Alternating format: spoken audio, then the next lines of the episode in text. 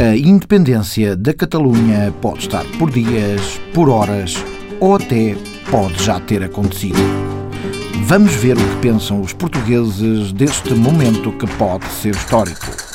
Olé!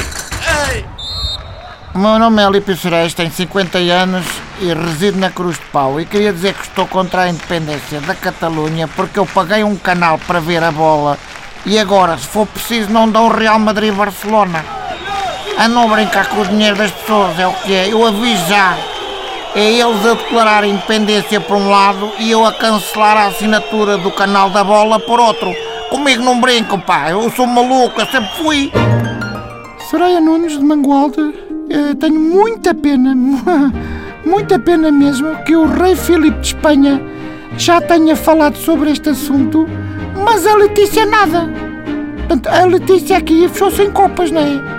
E a gente, parecendo que não, a gente gosta de saber o que pensa a Letícia, porque a opinião da Letícia também conta. E eu, sem vir, ouvir o que é que a Letícia tem a dizer, eu não tomo uma posição. Já falei com o meu marido, não tomo. Porque a Letícia tem de uma palavra aqui a dizer. E eu, por acaso, hoje vou comprar a revista Iola a ver se há alguma coisa que a Letícia tinha deixado escapar. A Letícia. Nelson Pimenta, 71 anos, sou natural de Tentugal. Eh, e queria só dizer que neste caso de Espanha eu estou a favor da lei e do que está na Constituição. E se todos respeitassem a lei e a Constituição, não havia cá confusões nas rebaldarias. Aliás, o Brasil também quis ser independente. Foi contra a lei portuguesa e olha no que deu.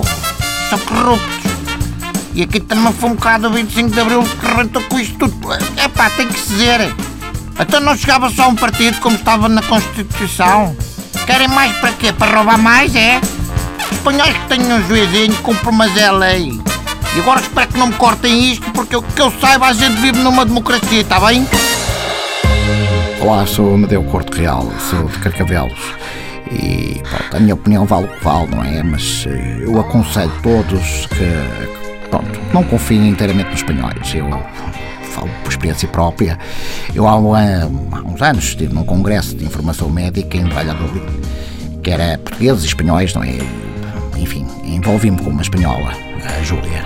Não vale a pena falar aqui de apelidos, eh, já passou, já passou. E descobri depois que por baixo daquela maquilhagem espanhola, a Júlia não era, na verdade, quem eu pensava. Era outro tipo de pessoa, pessoa falsa, uma pessoa em quem não se podia confiar. Na verdade, era o Júlio, técnico de ar-condicionado de Múrcia. Ainda hoje a minha confiança nos espanhóis está muito abalada. Portanto, tenham cuidado.